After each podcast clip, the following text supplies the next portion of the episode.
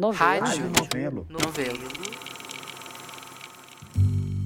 Tá começando o Rádio Novela Apresenta. Eu sou a Branca Viana. Tem muitas histórias no Rádio Novela Apresenta que são difíceis de classificar. Provavelmente, aliás, a maioria delas. Tô imaginando aqui uma classificação tipo a do Netflix ou de uma videolocadora de filmes daquelas de antigamente, sabe, com as várias áreas para cada gênero. Nessa locadora imaginária dos nossos episódios, a gente ia ter alguns thrillers, algumas comédias, vários dramas e bem pouco romance. A gente precisa trabalhar mais essa última categoria. Mas a maioria das histórias ia ficar espalhada por aí, perdida, sem uma prateleira para chamar de sua. Na verdade, esse é até um motivo pelo qual a gente fez esse programa aqui. Sem a prateleira eclética e estranha que é o Rádio Novela Apresenta, eu não sei onde essas histórias iam parar. Mas nessa grande locadora imaginária dos nossos episódios que eu acabei de inventar, talvez a história dessa semana fosse uma das poucas que podiam caber na categoria ação. É uma ação do nosso jeito, né? Tem perigo, tem vingança, tem pesquisa científica, tem animais gigantes, tem perseguição em alta velocidade em barcos e tem a breve e improvável aparição de um elemento alienígena.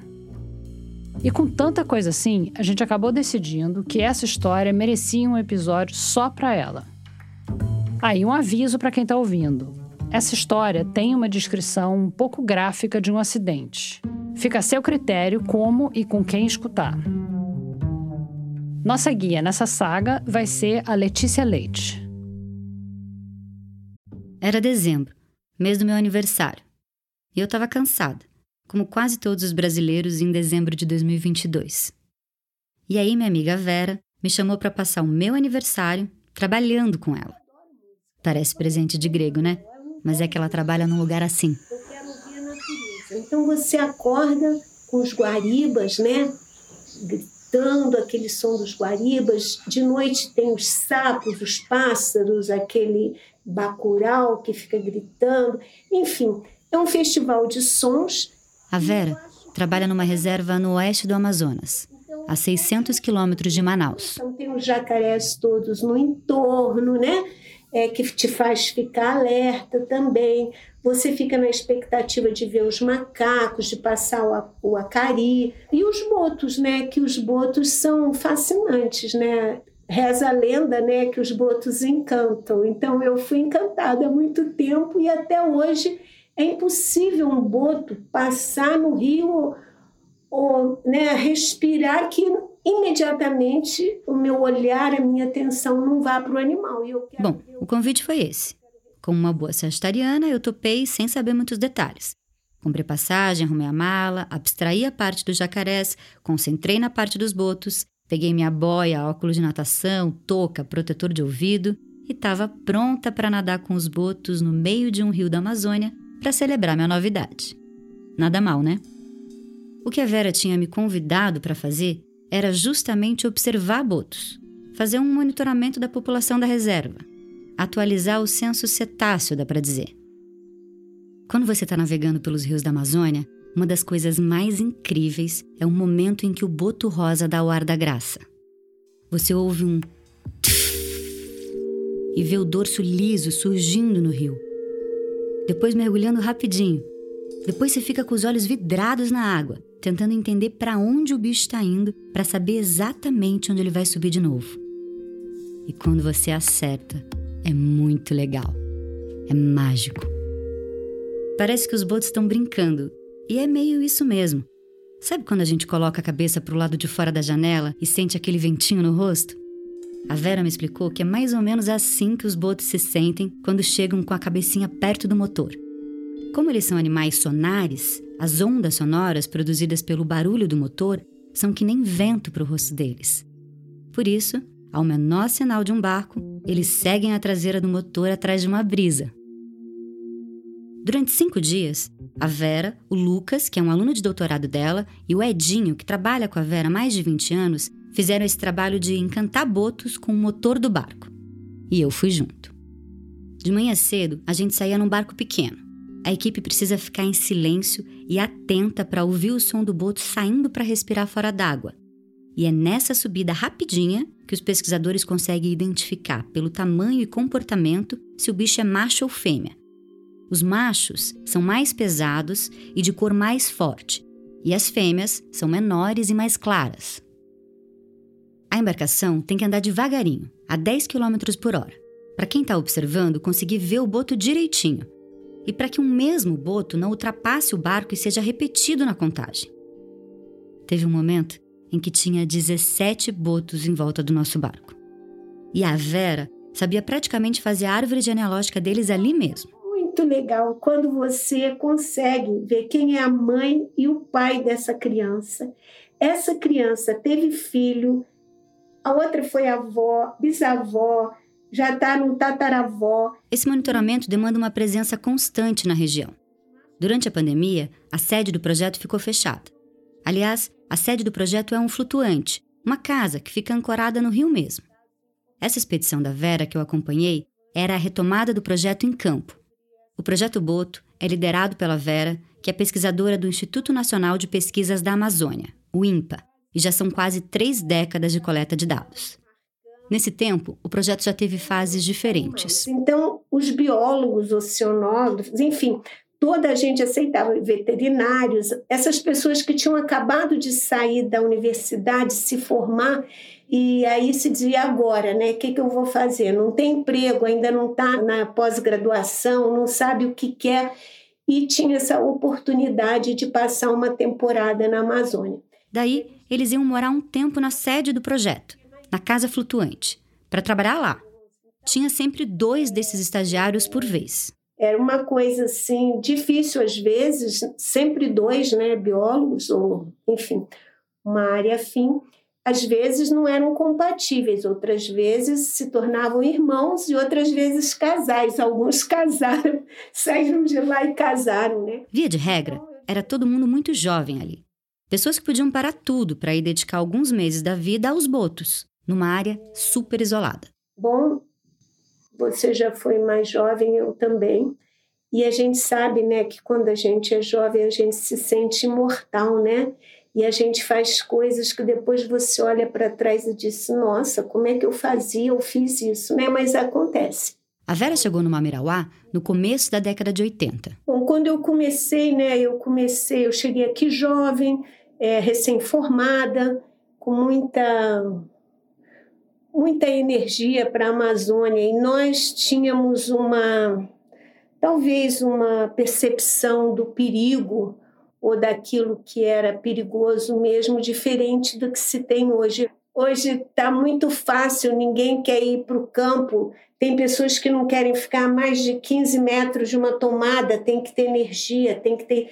Nós saímos, em, às vezes, embarcações sem colete, sem rádio, sem telefone, não existia celular.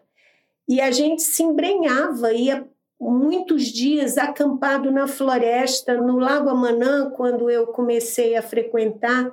É, nós tínhamos que botar as redes de pesca em volta do acampamento, panela, tampa, por causa das onças. A Vera diz que hoje está moleza, que tem muito mais conectividade, muito mais estrutura mas alguns perigos não mudam com o tempo. É, tiveram ocasiões. Então, eu muitas vezes eu dizia para os estudantes que estavam no flutuante, se você decidir entrar na água, eu quero que antes você escreva uma cartinha para sua mãe dizendo: mãe, a Vera me disse para eu não entrar, mas eu quis entrar, porque o que, que eu vou dizer para sua mãe quando você desaparecer nas águas do Mamirauá carregado por um jacaré? Bom, depois dessa, eu nem preciso dizer que, apesar de eu ter levado protetor de ouvido, óculos e touca de natação, boia e tudo mais, aquele lance de nadar com os botos no dia do meu aniversário acabou sendo impossível. Porque o Lago Mamirauá é a casa de animais gigantes. Os botos, claro, o pirarucu também, e o chefe da cadeia, o jacaré-açu. Esse açu, no final do nome, significa que ele é o maior de todos os jacarés. Tem jacaré-açu que chega a ter 6 metros de comprimento e 300 quilos. Nos cinco dias que eu passei lá, eu estava rodeada de jacaré-açu. É uma sensação esquisita, vamos dizer assim. Lavar a louça do flutuante sendo encarada pelos olhos de três, quatro jacarés gigantes. enquanto a gente estava observando botos, os jacaré-açu ficavam observando a gente. Dava um pouco de medo. Imagina cair naquela água. E aí aconteceu. Eu caí mesmo. E no dia do meu aniversário. Eu lembro que naquele dia eu acordei com uma sensação estranha. Eu levantei um pouco atrapalhada, atrasada. Já estava todo mundo no barco e eu voltei umas três vezes para buscar primeiro o óculos, depois o chapéu, depois o repelente. Enfim, finalmente eu fui a última a sair e trancar a casa. E fui em direção ao barco.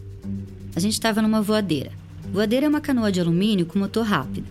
Algumas têm banquinhos com encosto e cobertura com lona, mas a nossa era bem mais simples, sem cobertura e só com um banquinho de alumínio.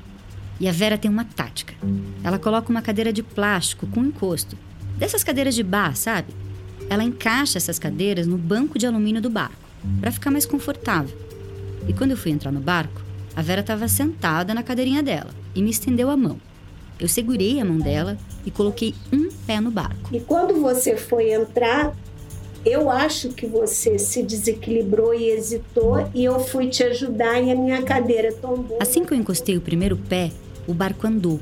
E eu puxei a mão da Vera para tentar me equilibrar e levar meu outro pé para o barco. Mas eu acabei puxando a Vera e a cadeira dela virou. Na água, e quando eu dei por mim, eu sei que eu estava fundo e eu tentei me localizar, né? Como a água é escura, não dá para ver nada, e eu senti que eu estava tocando a boia do flutuante. Ela afundou junto com a cadeira para o fundo do rio. E eu também. Mas eu caí em pé e caí num pulo e subi no outro, porque eu consegui ficar apoiada no barco com uma das mãos. Mas a Vera afundou mesmo. E por alguns segundos ela ficou lá, embaixo d'água. Então eu me empurrei e tentei ir para cima, porque a primeira coisa que veio na minha cabeça foi jacaré. né? Até que ela subiu. Eu lembro dos olhos dela completamente arregalados. Os meninos ajudaram ela a subir. Já a cadeira está no fundo do rio até agora. A gente nunca conseguiu tirar ela de lá. Foi só depois que eu soube que essa tinha sido a primeira vez, nesses anos todos, que a Vera tinha caído na água do Mamirauá. 29 anos de cuidados que foram literalmente por água abaixo. Enfim, tem uma série de circunstâncias que conspiram ao nosso favor e entre mortos e feridos, né? Salvaram-se todas. Além da cadeira de plástico, no tombo, a Vera também perdeu os óculos e ganhou um baita roxo na perna. Naquele dia, passado o susto, eu senti que a queda tinha mexido com ela, como se aquilo tivesse despertado algum trauma nela. Então, eu perguntei se tinha acontecido algum acidente nesses anos todos do projeto Boto. E foi aí que ela me contou uma história. Eu tenho duas filhas, as duas nasceram no mesmo dia, foi uma coincidência com dois anos de diferença, 30 de dezembro. E eu estava em Brasília com a minha irmã, o bolo de aniversário das minhas filhas no colo, quando o telefone toca. Era o dia 30 de dezembro de 2009. Mas antes de eu te contar o que a Vera ouviu naquela ligação, eu preciso te apresentar outra pessoa. Tá. Que, por coincidência, também tem duas filhas. É, meu nome é Daisy, eu tenho 37 anos, é, sou bióloga de formação. E hoje eu sou mãe de duas meninas, uma de dois, a Olivia, e uma de quatro, que está aqui comigo, de quatro meses.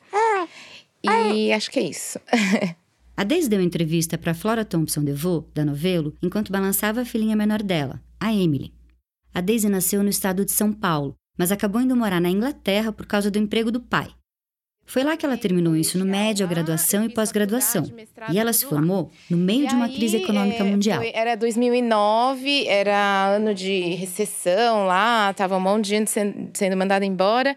E eu não arranjava emprego na minha área. Eu trabalhava em loja de roupa, tipo, vendendo roupa. E, e eu, eu comecei a procurar coisa no mundo todo. Então, procurava para ser ranger na África do Sul, com turista. Eu procurava coisa nas Filipinas tal. E aí apareceu um estágio no Amazonas para estudar boto cor-de-rosa. Eu sempre gostei de cetáceos. Então, para mim, falou: nossa, é perfeito, né? A Daisy passou na seleção do Projeto Boto e só quicou em São Paulo para deixar algumas malas. E de lá, ela saiu direto para a reserva Mamirauá. E aí, lá no Amazonas, eu fiquei por nove meses, sim emprego dos sonhos, né, de qualquer biólogo, porque lá na Inglaterra, na Europa, a gente estuda tipo insetos, a gente estuda plantinha, porque não tem muito bicho, né? A natureza chegando do Mamirauá era muito diferente e ela ficava muito próxima. Então a nossa casa era uma casa flutuante e flutua com uns troncos de uma árvore que chama assacu, que é um tronco que tem bastante ar dentro e flutua. Então entre o tronco e o chão da casa tem um vãozinho. E era lá que a Doroteia, ou Doroteia que a gente descobriu depois que era macho, mas a gente chamava de a Doroteia. Doroteia, no caso, é um jacaré-açu, que era quase um roommate lá do flutuante. É. Era lá que a Doroteia subia e dormia, era o, o ninho dela, né? Era a casinha dela. Tanto que quando ela subia, a gente sentia a casa mexer. A gente falava, ah, Doroteia chegou em casa. É. Doroteia fazia parte do ritmo da vida lá na reserva. Em geral, era um ritmo bem calmo. Menos em novembro, quando o projeto fazia o censo anual dos botos. Então, os botos, eles ficam em alguns lagos, assim, que assim, só tem uma saída. Então a gente colocava uma rede lá para capturar os botos. E, e aí, assim, é, é o mês mais agitado, porque é o mês que a gente pega um monte de pescador da região para ajudar a gente na captura. Eles pegam os botos um e vão avaliando um por um, fazendo tipo um check-up para ver se está tudo bem. E os pesquisadores também marcam cada boto capturado para conseguir identificar cada um deles individualmente. Nesses anos todos, eles já marcaram 1.375 botos. A marcação não é que nem se faz com gado, com ferro em brasa. Ela é feita da forma mais delicada possível, com nitrogênio líquido. Que aí ele, ele já vai cicatrizando e não, não, não é dolorido. E a gente marca na dorsal do boto. No meu primeiro dia lá no Mamirauá, eu consegui ver a Oris K3. Ela é uma bota que foi capturada e marcada em 1996. O nome tem a ver com a sequência tatuada na pele dos botos. Oris K3 significa a letra K na horizontal. E daí vem o Oris, seguida do número 3. ORIS K3. Com essa marcação e com monitoramento constante, dá para saber que a ORIS K3 teve quatro filhotes, que algumas das filhas dela já pariram netos dela e que esses netos já tiveram filhos também. Em dezembro de 2022, a bisavó Oris K3 continuava viva e amamentando. Com esses identificadores, os pesquisadores sempre conseguem acrescentar informações novas na grande Wikipedia dos botos da reserva Mamerauá. E assim, a gente coletava todos os tipos de dado. Então, assim, a gente via aonde que ele estava, com quem que ele estava. A gente falava assim, a gente não tinha televisão lá, né? Então, os botos eram a nossa novela, porque a gente falava, ah, e o XP, ele tá com o 06. Ah, olha, ontem o XP tava com a 69, sabe? Então, era engraçado, porque a gente conhecia, assim, alguns botos a gente só marcava e não via nunca mais, mas tinha uns botos que a gente via todo dia, né? E todo dia estava ou no mesmo lugar, ou ou tinha o macho que gostava de ficar com as fêmeas, ou tinha o bando de machos, né? Então a gente conhecia muito bem os botos e e eles têm alguns comportamentos também. Então, às vezes, o macho leva um presente para a fêmea. Então ele pegava lá casco de tartaruga, é, de tracajá, né? E, e, ficava fazendo displays, né? Que a gente chamava que era algum comportamento que a gente via que estava diferente. Normalmente era o macho que estava fazendo e normalmente tinha alguma fêmea por perto. Então a gente falava que era tipo o buquê de flores que ele está levando. Como a Vera falou, então, o esquema era de sempre ter dois estagiários morando juntos na casa flutuante na reserva. A rotina era simples. Todo dia, um deles ou uma delas saía junto com um barqueiro local para identificar os botos. E quem não ia, ficava catalogando os dados do dia anterior, fazendo uma faxina, preparando o almoço. Daí, no outro dia, eles trocavam de função. Logo que o sol estava nascendo, a gente já saía, porque é quando os botos estão mais ativos. E aí, é, chegando lá pelas duas, assim, a, a, o, o time voltava, né? O barqueiro e a estagiária voltava. E, era isso, todo dia era assim. Então, como é que foi o dia 30 de dezembro de 2009? Foi um dia normal, então a gente tinha que é, coletar dados todos os dias, né? Então, 30 foi normal, um dia normal, a gente estava coletando dados. Na época, a Daisy estava dividindo a casa flutuante com uma estagiária espanhola chamada Glória. A Glória tinha chegado no estágio fazia pouco tempo e ainda estava se ambientando. E naquele dia, era a vez da Glória sair com o barqueiro para observar os botos. E eu tava lá de manhã preparando o almoço e a gente ia fazer um peixe assado, então eu tava limpando, descamando o peixe. E como a gente morava nessa casa flutuante, então assim, a gente cortava, fazia um monte de coisa no chão e já ia jogando os restos de comida na água. E aí, nesse dia, que foi em dezembro, que também ainda é época da seca, que quando é, todos os animais estão mais estressados, porque tá todo mundo mais concentrado na água. Então, quando tá na cheia, todos os jacarés estão espalhados, então tem espaço para todo mundo, tem comida para todo mundo. E na seca não, tá todo mundo junto lá, tá todo mundo onde tem água, o pouco de água que tem. Então tá todo mundo mais agressivo, sabe? E aí então nesse dia eu tava lá limpando o peixe e a Doroteia veio e pulou já já a gente volta. Oi, aqui quem tá falando é a Bia Ribeiro. Eu sou coordenadora de produto e audiência na Rádio Novelo e tô aqui para te contar mais uma novidade. A gente acabou de lançar a playlist Pra Pegar a Estrada, com uma seleção de episódios do Rádio Novelo Apresenta que são perfeitos para te acompanhar naquela viagem de ônibus um pouco mais longa, ou no carro, no passeio com a família ou com os amigos. Não importa se você vai viajar sozinho ou acompanhado, de ônibus, de carro, de avião, de bicicleta. Toda viagem fica mais interessante com o Rádio Novela Apresenta tocando no alto-falante ou no fone de ouvido. O link da playlist para pegar a estrada está no destaque playlist do nosso perfil no Instagram, que é Rádio Novelo. Aliás, se você ainda não segue a gente por lá, aproveita para fazer isso e não perder nenhuma novidade.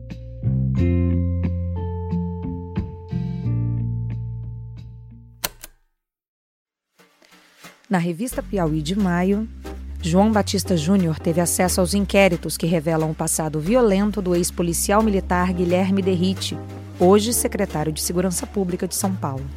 Luiz de Maza argumenta como a realidade desagradável da extrema-direita levou parte da inteligência brasileira ao culto e à simbologia de Caetano Veloso para resgatar uma autoimagem do país que não existe mais e Fernando de Barros e Silva busca, num seminário da Esfera Brasil em São Paulo, o quadro que define o atual momento político em que o PIB tenta apresentar Tarcísio de Freitas como um político de centro.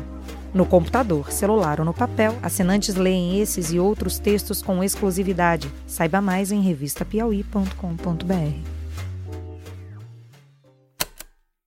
Eu estava na beira da casa, né, na, que é como se fosse uma plataforma, no chão. Ela veio, pulou mais de um metro, né, que da, da água até o chão da casa, acho que tinha tipo um metro. Então ela pulou e abocanhou minha perna. Eu entendo que ela estava atrás do peixe, porque eu estava jogando escama do peixe na água. E ela pulou, a primeira coisa que ela encontrou foi minha perna. Ela abocanhou minha perna. E aí, com o peso dela, ela me puxou para dentro da água. E, e aí ela começou a girar. Não sei se. Eu não sei se você é, já viu um jacaré atacando.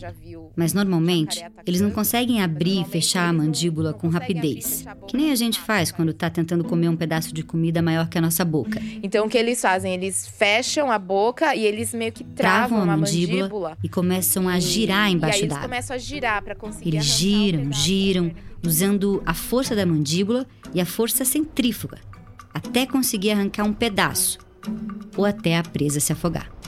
Quando ela tava me girando, primeiro eu pensei, nossa, acabou minha vida, morri, né? Aí depois eu pensei, ah, acho que, acho que, vamos ver, né? Eu tô aqui um tempo girando, acho que ainda consigo sair.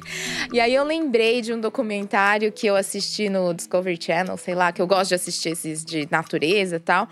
E falava, se você é atacado por um tubarão, você tem que dar um soco no nariz do, do tubarão, que é a parte mais sensível. E aí eu lembro de estar girando na água e colocar a minha mão assim na, na cabeça da Doroteia, do jacaré, e pensar, nossa, qual que é a parte mais sensível? Porque parecia uma rocha, assim, sabe? Uma pedra de tão dura que era a cabeça dela. E aí eu senti um buraco, que eu acho que. Não sei se era o nariz, o olho, não sei. Eu só sei que eu coloquei meus dedos, meu, meu indicador, meu polegar dentro desse buraco e apertei com toda, toda a força, assim. Tanto que depois eu vi que eu até quebrei minha, minha unha de tão forte que eu apertei. E foi nesse momento que ela me soltou. O jacaré soltou a Daisy, mas a perna direita dela ficou. Aí eu fui lá pra superfície, eu lembro de olhar assim a água em volta de mim, tudo vermelho, assim, sabe? De sangue. E lembrando que era a época da seca, então tava cheio de piranha, cheio de outros animais, cheio de outros jacarés, né? Eu falei, nossa, eu preciso sair dessa água o mais rápido possível, senão vou ser atacada por outro bicho, né? Eu lembro de tentar subir de novo na plataforma, mas era um metro e eu tenho um metro e cinquenta e cinco, não consegui me erguer para a plataforma e eu fui me puxando, né, me arrastando até a frente da casa que a gente tinha uma rampa onde a gente estacionava os barcos. E lá era, era uma rampa que encostava na água, então eu consegui subir é, por aquela parte que era mais baixinha.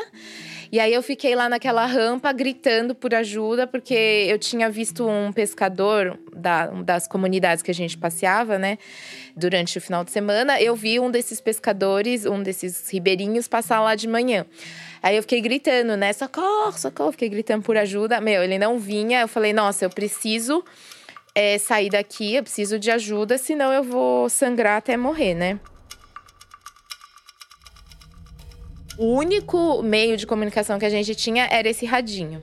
Então eu lembro de subir. Essa foi, acho que, a parte mais difícil, porque de repente você tá sem uma perna você perde totalmente o equilíbrio, sabe? Então eu lembro que eu fui tentar pular, eu não conseguia.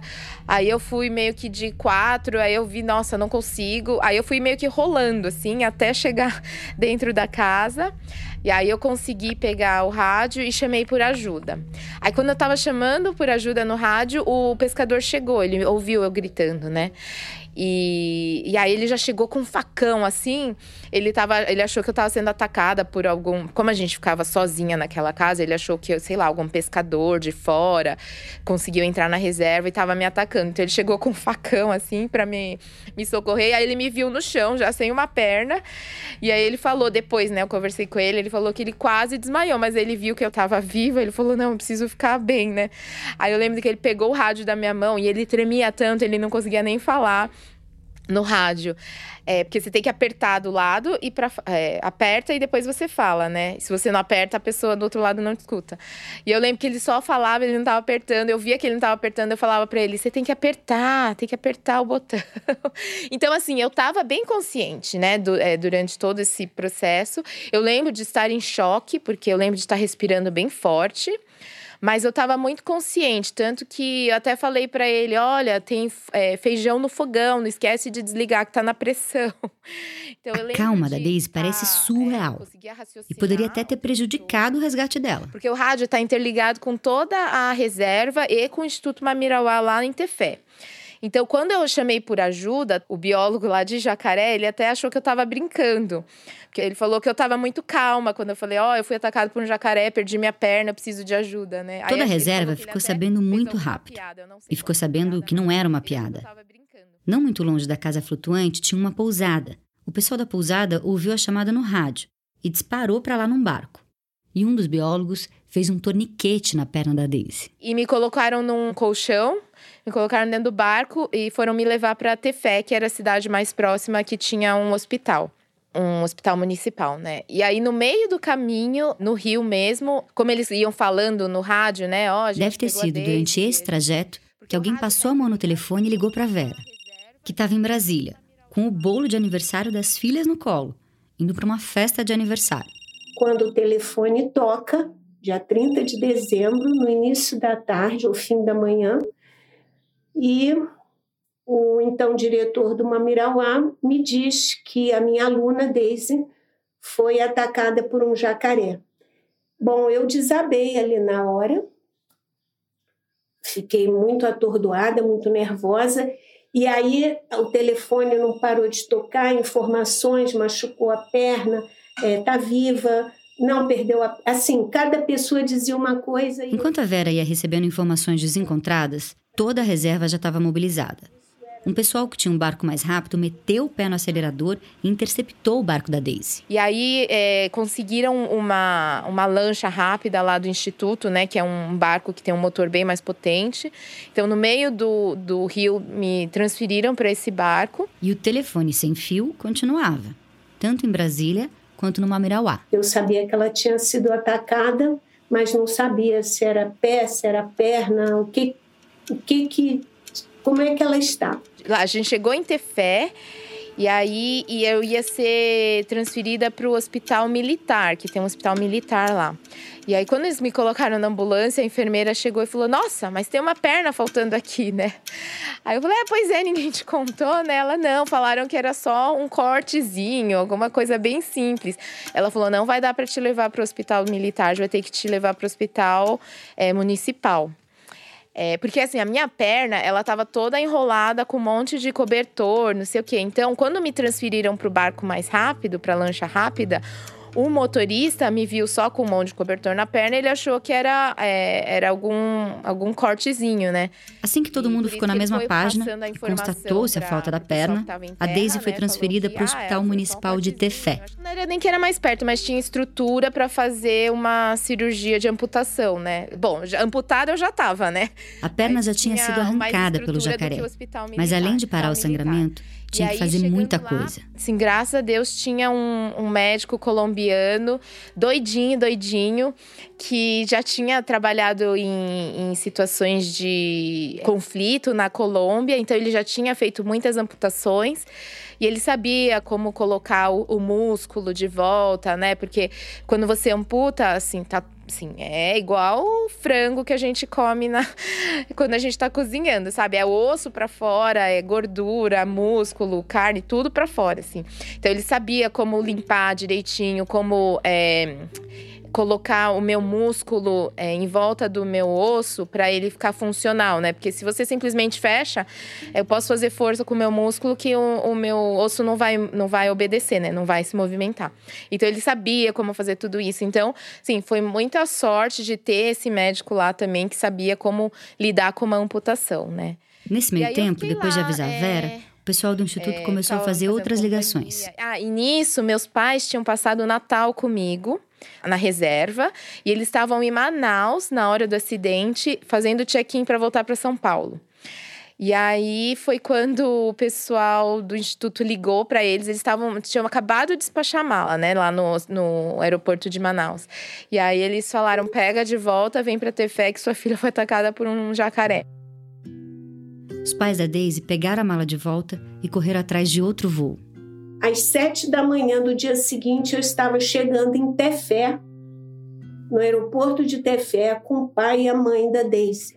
E aí eu lembro, quando acordei, já estava minha mãe, meu pai lá e a Vera. Que a Daisy ficou no hospital de Tefé uns 10 dias. Ela foi operada e ficou lá até estabilizar.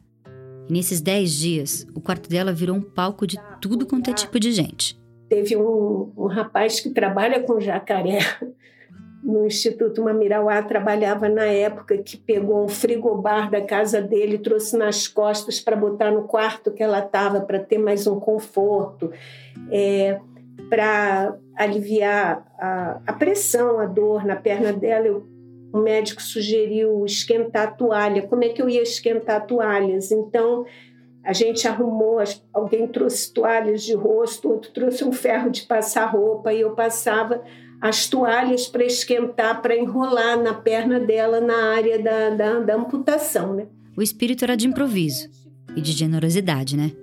Enquanto isso, o médico colombiano ia vinha. vir conversar comigo. Então, assim, às vezes ele tinha acabado de fazer um parto de gêmeos na sala do lado. Aí ele vinha pra minha sala todo cheio de sangue, e aí deitava na cama do lado e ficava conversando comigo.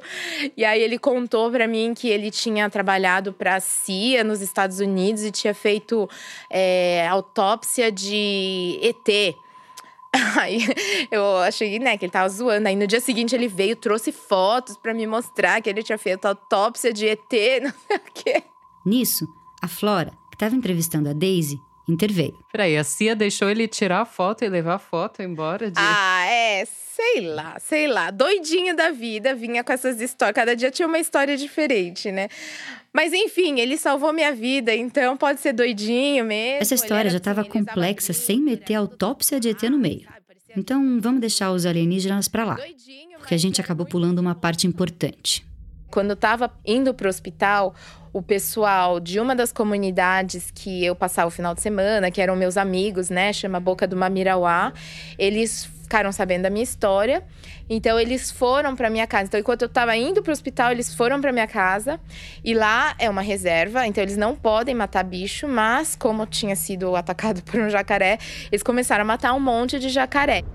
Quando eu vi essa parte da história, num primeiro momento, eu achei que se tratava de vingança. Mas não. Eles tinham se incumbido de uma missão. É, eu acho que eles mataram sete jacarés que estavam por perto da minha casa para tentar achar a minha perna.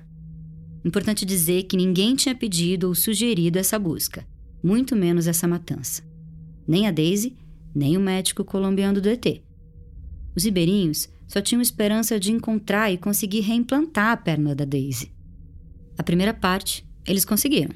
E aí que acharam a minha perna, e aí que a gente ficou sabendo que tinha sido a Doroteia que tinha me atacado, e aí que a gente ficou sabendo que a Doroteia era um macho.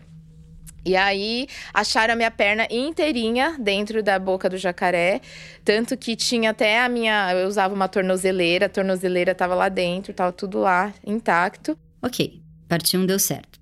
Parecia que a chacina de jacarés não tinha sido em vão. Eles colocaram numa bolsa de gelo e levaram para o hospital na esperança de poderem recolocar a minha perna de algum jeito. Enfim. Só que. Mas aí o médico, ele falou: a chance de infecção vai ser muito alta, né? Porque, primeiro, assim, o dente do jacaré é cheio de bactéria. Depois ficou dentro do estômago do jacaré, cheio de sucos gástricos e ácidos e tal. Então falou assim: a chance de dar ruim é muito grande. É melhor fechar direitinho, cicatrizar, ela colocar uma prótese que vai ser muito mais tranquilo, né? E aí, depois eu fiquei sabendo que quando você perde uma parte do seu corpo, você tem que assinar, tipo, um certificado de óbito da sua perna. Então, depois em São Paulo, depois de muito tempo, eu tive que assinar esse documento falando que sim, era a minha perna. Quando ela estabilizou, um, a Daisy foi de Tefé para Manaus e de Manaus para São Paulo, sempre numa maca, até ser transferida para outro hospital. Mas uma parte dela ficou para trás. Então eu sei que a minha perna ficou, acho que no freezer lá do instituto por um bom tempo até eles conseguirem fazer toda a documentação. E eles fazem lá um, uma cerimônia para enterrar a perna, enfim, é, é todo um processo que eu nem sabia que existia. Aí eu sei que, sei lá, eles que fizeram toda essa parte de enterrar, de. Não sei como é que eles fazem lá, mas eu sei que tem todo um procedimento que você tem que seguir para você conseguir se livrar da, dessa parte do corpo. Aí eu falei, nossa, devia ter deixado com a Doroteia, né, coitada. Ia ser mais simples, né? Então, uma parte de mim está lá na Amazônia. Pois é, muita gente fala isso, mas. é, literalmente, né? Está lá na Amazônia. A Daisy nunca visitou o túmulo da perna dela. E quando a Flora perguntou, ela disse que nem tinha pensado nisso, porque depois de perder a perna, a Daisy não ficou pensando nela. E nós chegamos então no hospitalzinho pequeno, né, de Tefé, e ela já tinha sido operada. E quando ela me viu,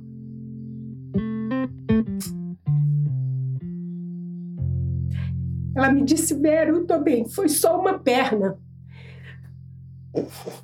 Bom, aí que você vê o que é ser uma sobrevivente, né? Quem viu a morte e pensa, o que, que é uma perna? Eu tô viva? Primeiro, assim, eu acho que eu fiquei muito feliz de ter sobrevivido. Então, assim, eu não foquei muito no ah, eu perdi minha perna. Eu foquei no nossa, sobrevivi pessoal do instituto vinha me visitar, algumas pessoas da comunidade vinham me visitar. E eu tava feliz, falei, nossa, você veio me visitar, olha aqui, eu consegui sobreviver a isso, não sei o quê, né? E acho que nesse primeiro momento eu tava meio eufórica, porque eu. eu é, é uma, uma história incrível, impressionante, e eu consegui é, sobreviver a isso, né? Aí depois, quando você chega na realidade, você começa a viver o dia a dia, né? Eu lembro aqui em São Paulo, ficava trancada num quarto, né? Aqui na, num apartamento de São Paulo o dia todo, todo dia. Aí começou a bater um pouco mais é, desânimo, sabe? Falar, nossa, e agora? Tá, sobrevivi, e agora? O que, que eu faço da minha vida, né? Porque eu tava. Eu tinha tava vivendo o emprego dos meus sonhos, né? Morava no meio do Amazonas, eu trabalhava com um boto cor-de-rosa todo dia, aquela imensidão do Amazonas lindo e maravilhoso. E aí, de repente, eu tava lá no meio, do, né, na selva de concreto, né, aqui de São Paulo, dependente dos meus pais para tudo, né? Então, assim, no começo eu não conseguia nem levantar pra ir no banheiro sozinha. Mas aí eu comecei a ir numa clínica é, de amputados aqui de São Paulo. Que aí eu comecei a, conhecer outros amputados. Tanto que na minha época, tava eu e um outro menino fazendo fisioterapia, a gente fazia todo dia. Ele é quadriputado, tipo, ele perdeu por meningite os quatro membros acima da articulação, né? Acima do joelho e do, do cotovelo. E aí eu via, nossa, eu só perdi uma perna, né? Aos poucos, a Daisy foi retomando a vida. Não a vida antiga, mas uma nova. Um passo de cada vez, literalmente, né? Você começa a ver que, nossa, é tranquilo, dá para viver uma vida normal, você só tem que se adaptar, né? E aí eu lembro que no começo minha mãe ficava muito assim, é, é, preocupada com a minha imagem, né? Então eu entrava no elevador e entrava alguém, ela já meio que ficava na minha frente para esconder a, a, que eu tava sem perna, né? E aí eu falava, mãe, acho que ela ficou muito pior do que eu. Acho que a, por isso eu entendo que a Vera passou também, né? Porque eu vejo a minha mãe, ela ficou muito pior do que eu, do que é, durante esse processo de recuperação, sabe? É, de aceitar amputação, não sei o quê, né? Então. É, mas assim, aí ela foi ver, tipo, eu usava shorts ou saia, ela falava, ai, não é melhor botar uma calça, né? Não sei o que e tal. Fica muito aparente e tal. Mas ela foi vendo que eu fui levando com naturalidade, foi. Aí acho que ela também foi se acostumando com a ideia e, e hoje em dia ela também lida super bem com isso. A vida na selva de pedra foi ficando mais fácil. Mas a Daisy estava sentindo que a história dela com a Amazônia não tinha acabado. Porque assim, na minha cabeça eu tinha que voltar, eu tinha que voltar para ver que eu conseguia fazer tudo que eu fazia antes, sabe? Daí surgiu um convite. Ted estava fazendo um TEDx Amazônia na época do acidente, tinham saído várias reportagens sobre a Daisy. E ela acabou sendo chamada para falar sobre a experiência num TEDx. Esse evento de palestra, sabe? De relatos em primeira pessoa. Eu me mudei em 2009, em abril de 2009. Eu me mudei da cidade grande para o coração da Amazônia. A conferência da Daisy está linkada no site da Rádio Novelo. Mas o importante para ela era menos falar sobre o que tinha acontecido e mais voltar lá para a reserva. Então, eu consegui voltar lá depois de 11 meses, consegui ajudar no projeto de novo, revi todo mundo, é, consegui fazer as coisas que eu fazia antigamente. 11 meses depois, volta a Daisy, gloriosa, né, para ter fé, para uma Mirauá e absolutamente confiante com a sua perna mecânica e de short. Mas é engraçado que eu voltei lá e eu era tipo popstar, assim, todo mundo querendo tirar foto comigo, sabe? Engraçado, né? Você que é a moça do jacaré e queriam fotografar e ela extremamente paciente, gentil, tirava foto com todo mundo. Falei com um pescador que me socorreu, o primeiro que me socorreu, ele me contou como é que foi.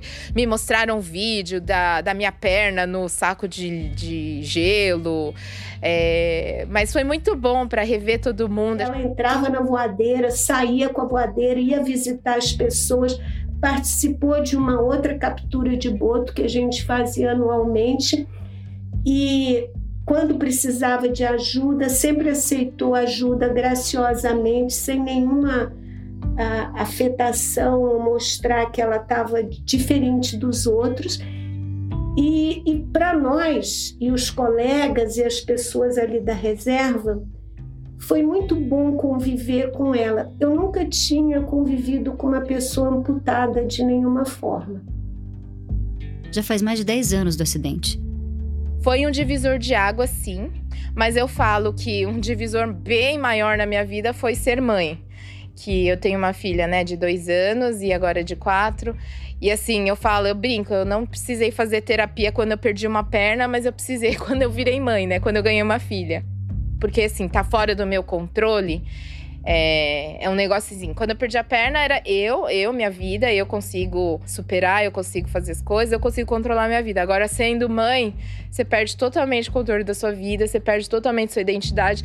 Porque assim, perder a perna, eu continuava sendo a mesma Daisy, só com uma perna a menos, né? Mas ser mãe, para mim, foi assim, um negócio que deu uma reviravolta total na minha vida.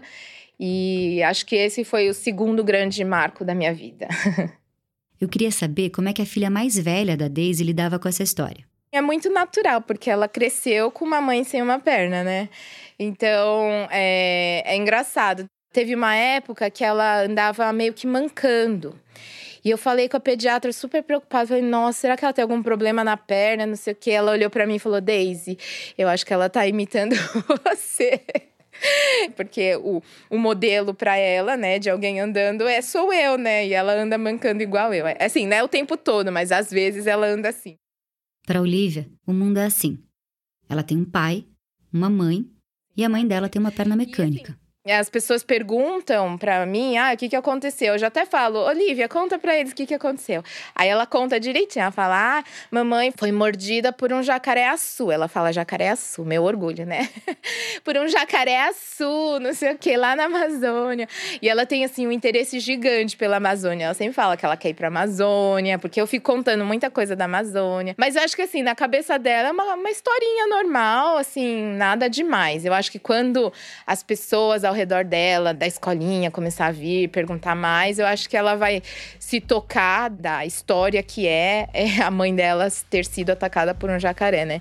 Mas por enquanto ela é uma historinha só, assim, para ela. Para Daisy, a história nunca mudou.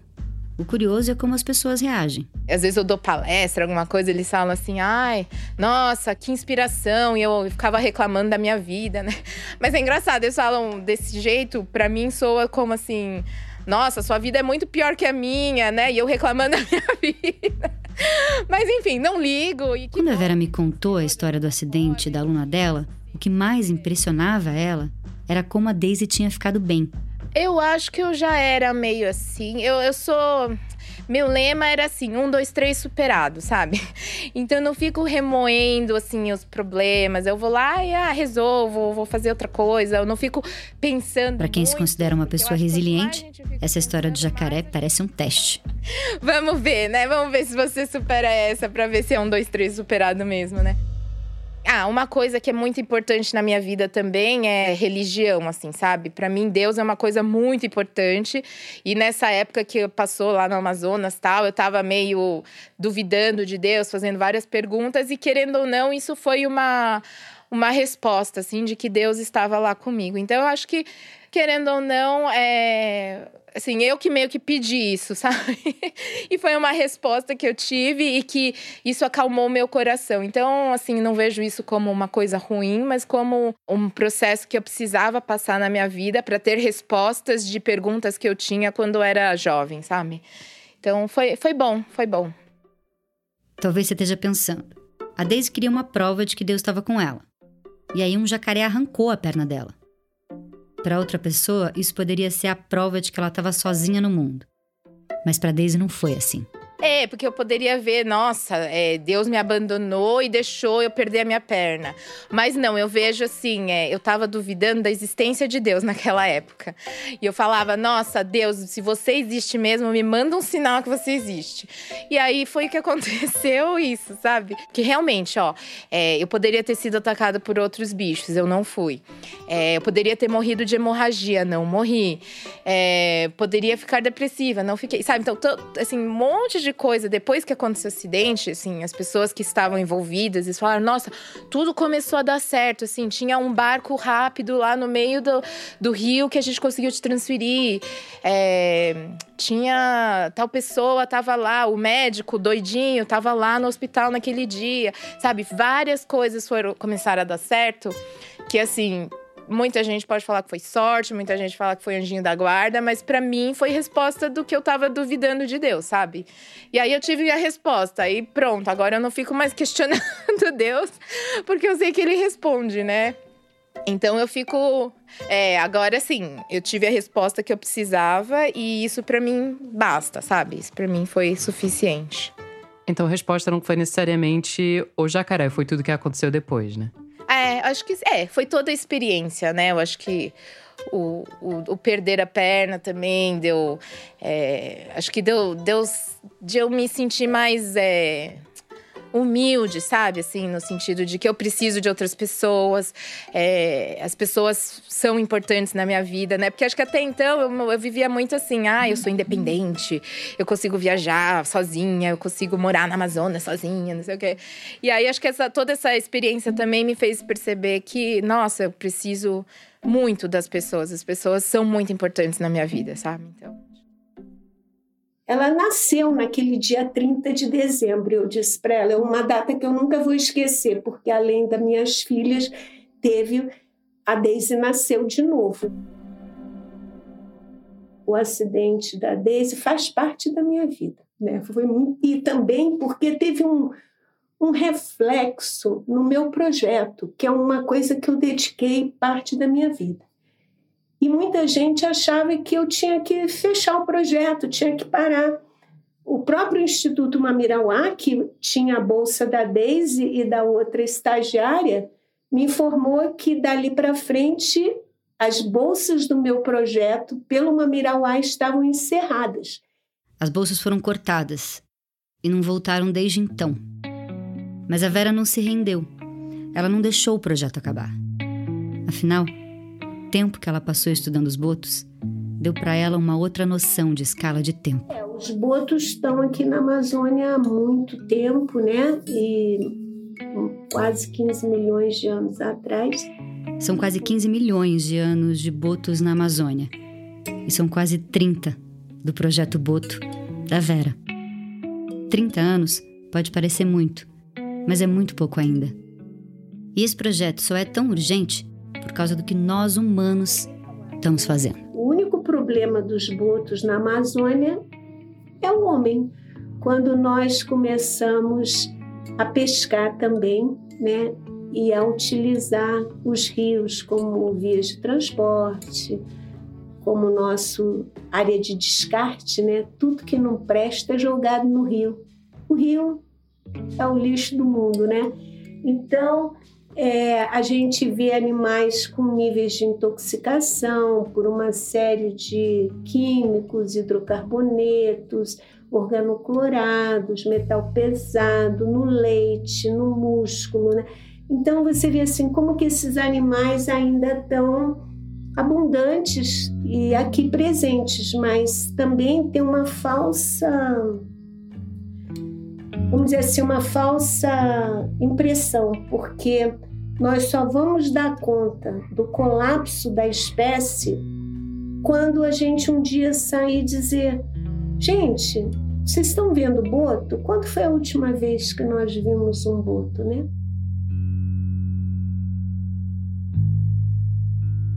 Poder ver a Vera na proa do barco, sentada na cadeira de plástico, anotando tudo que ela consegue ver assim que um boto pula para respirar, foi o melhor presente de aniversário que eu poderia receber. E naquele Natal de 2022, dia 24 de dezembro, ela também fez aniversário. Ela completou 70 anos.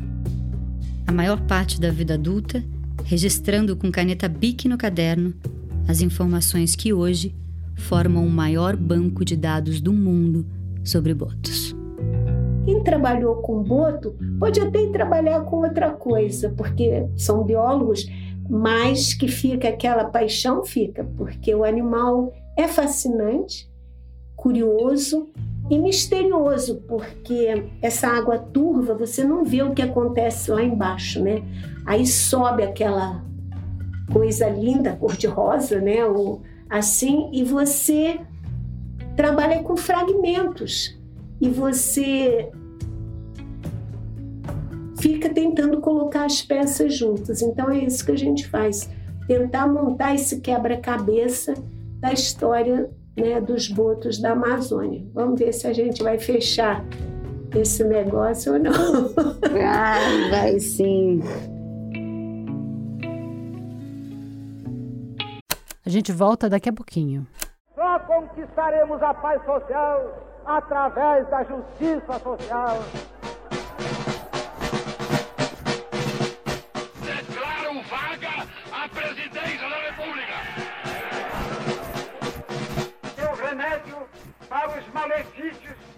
Da extrema esquerda não será o nascimento de uma direita reacionária. O Politiquês, podcast de política do Nexo, leva ao ar a partir de 8 de maio de 2024, quarta-feira, uma adaptação da série Dia a Dia do Golpe, a partir de textos publicados por Mariana Vick, que resgatam como o Brasil virou uma ditadura militar. Em cinco episódios, você vai acompanhar a sequência de fatos ocorridos em datas-chave de 1964 do discurso de Jango na Central do Brasil à posse de Castelo Branco, primeiro general-presidente de um regime autocrático que duraria 21 anos. Convido você para essa viagem ao passado, tão necessária para que nunca mais o país tenha que passar por aqueles anos de chumbo. Toda quarta-feira em seu tocador favorito, pelo feed do Politiquês. Porque sim, o Politiquês está de volta.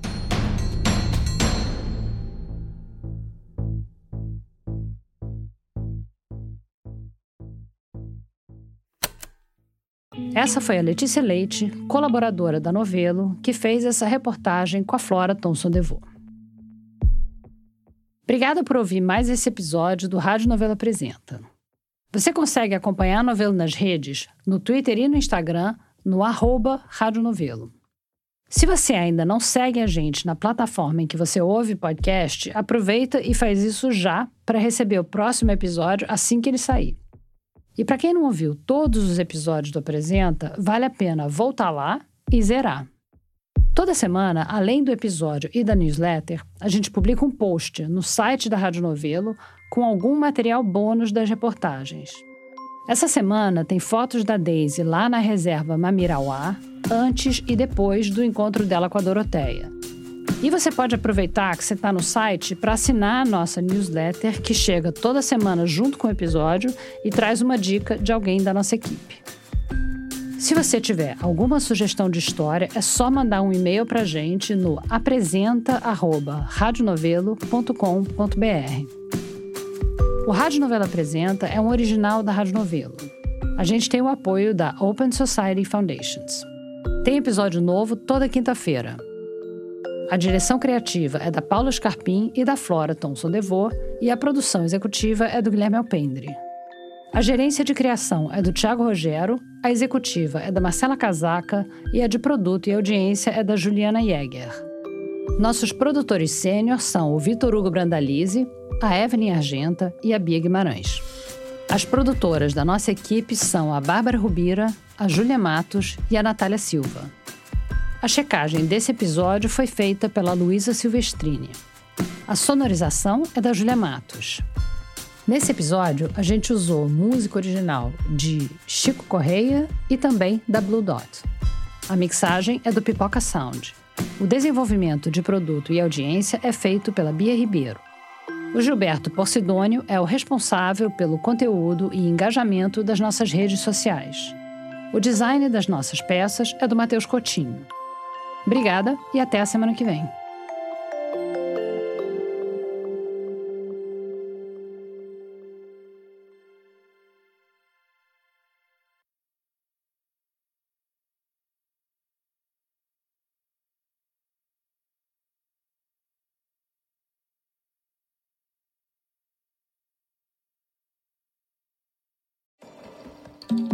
Tá procurando mais alguma coisa para ouvir?